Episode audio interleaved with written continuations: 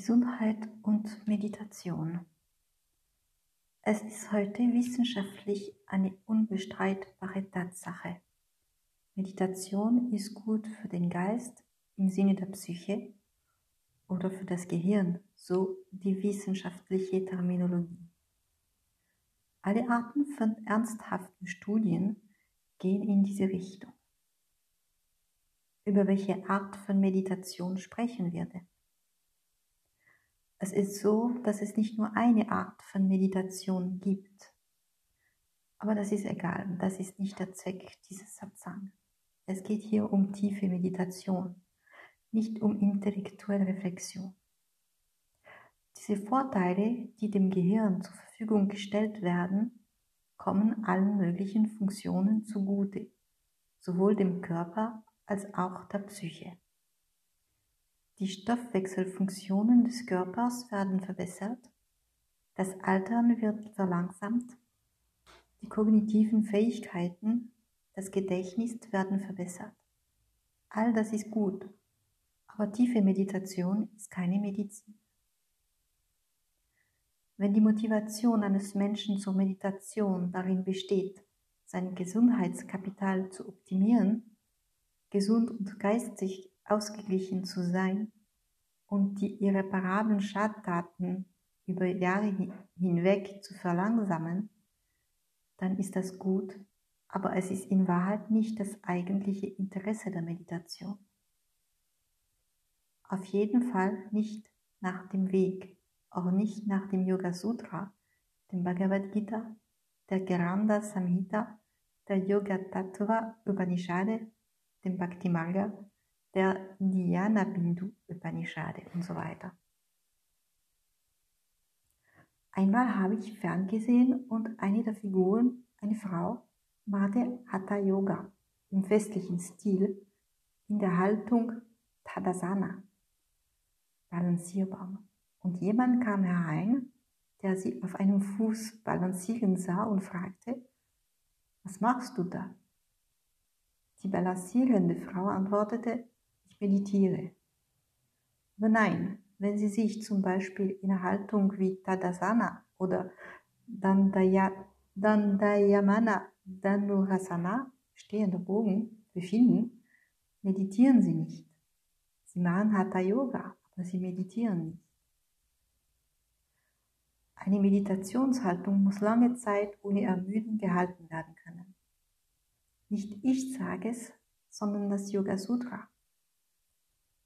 Diese Schritte, die sieben sind, Respekt vor den eigenen Pflichten gegenüber anderen und sich selbst, Selbstdisziplin, in der Meditation eine stabile und bequeme Haltung einnehmen, die Aufmerksamkeit auf den Atem richten, konzentriert bleiben, sich nicht bewegen.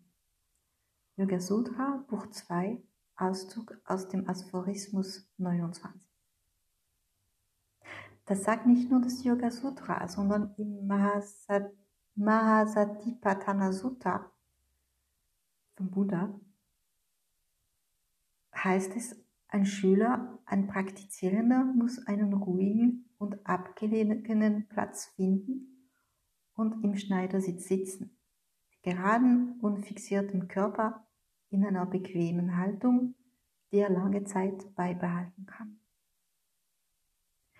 Bhagavad Gita sagt auch, an einem gesunden und ruhigen Ort sollte er einen Platz für die Meditation einrichten, ein Kissen, das weder zu hoch, hoch noch zu niedrig ist. Dort sollte er sitzen, so dass er seine Haltung lange und schmerzlos halten kann, indem er die Psyche und die Sinne kontrolliert und seine Gedanken auf einen einzigen Punkt fixiert wie man ihn gelernt hat. Das Hatha Yoga Haltungen, die Hatha Yoga Haltungen, von denen ich Ihnen erzählt habe, und so viele andere, die ich nicht erwähnt habe, lange und bequem zu halten, ist nicht möglich. Es geht also nicht um Meditation. Ich weiß nicht, was es ist, vielleicht eine Therapie, ein Lebensstil, aber sicherlich keine Meditation. Die tiefen, die tiefen Meditation ist eine spirituelle Praxis, deren Zweck nicht das physische und psychische Wohlbefinden des Praktizierenden ist. Das Ziel der tiefen Meditation ist die Einheit. Unser Bewusstsein ist der Einheit zu versammeln und dies um seine Befreiung von den Ketten des Samsaras vorzubereiten. Es stimmt, dass tiefe Meditation gut für, gut für den Meditierenden ist, aber dieses Gute ist eine Nebenwirkung. Die Person, die sich aktiv an einem spirituellen Leben beteiligt, versucht nicht, Falten zu reduzieren. Und schließlich ja, es ist nicht unvereinbar. Man kann sich auf einem tiefen, grundlegenden spirituellen Weg engagieren, der auf Verwirklichung und Befreiung abzielt und sich um seine Haut kümmern. Aber das Ziel der spirituellen Praxis ist nicht, schöne Haut, schöne Haare und schöne Nägel zu haben. Nun, das Wort Meditation ist nicht registriert und man hat das Recht, es sagen zu lassen, was man will. Ich gebe Ihnen nur die Meinung von dem Weg. Wenn tiefe Meditation so viele Vorteile bringt, dann ist das kein Zufall. Eine gute Gesundheit ist notwendig für die Erfüllung der eigenen spirituellen Bestimmung. Die vierte Säule des Weges spricht davon, sich um sich selbst zu kümmern, um seinen Körper, der der Tempel Gottes ist und der zum Dienst und zur Meditation dient. Wohl zu sein, fit zu sein, ist besser, um die Agia zu beachten. Die Meditation ist eine der vier Säulen des Weges. Meditation allein reicht nicht aus, um ein spirituelles Leben zu führen. Wir werden nicht den ganzen Tag vom Aufstehen bis zum Schlafengehen im Lotus auf unserem Safu Meditationskissen sitzen.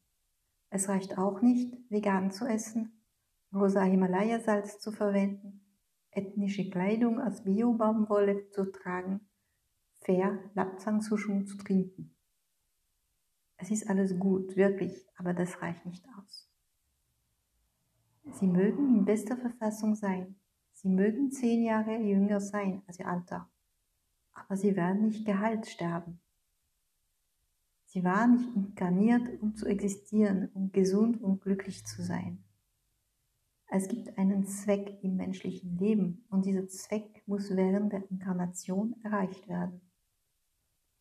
Das ist der wahre Zweck der Spiritualität.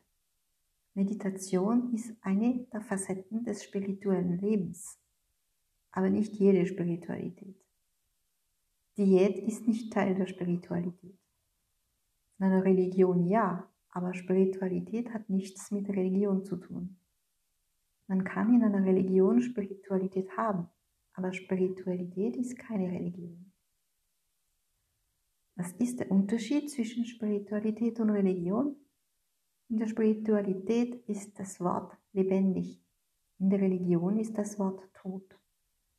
Was ich meine ist, dass die aufgeklärten Meister, die am Ursprung der Religionen standen, Jesus, Gautama, Lao Tse, Guru Nanak, Krishna und so weiter, verschwunden sind. Die Religionen, die behaupten, ihre eigenen zu sein, erschienen nach ihrem Weg, Weggang. In einer Spiritualität, wie sie auf dem Weg zu verstehen ist, ist der Meister lebendig. Was ist der Sinn eines Lebensmeisters? Er kann Ihre Fragen direkt beantworten. Er kann sie sogar korrigieren. Aber es ist wahr, dass wir nicht gerne widerspr widersprochen werden. Vielleicht haben die Lehrer, die Lehren der Meister deshalb nach ihrem Tod immer mehr Zuhörer als zu ihren Lebzeiten.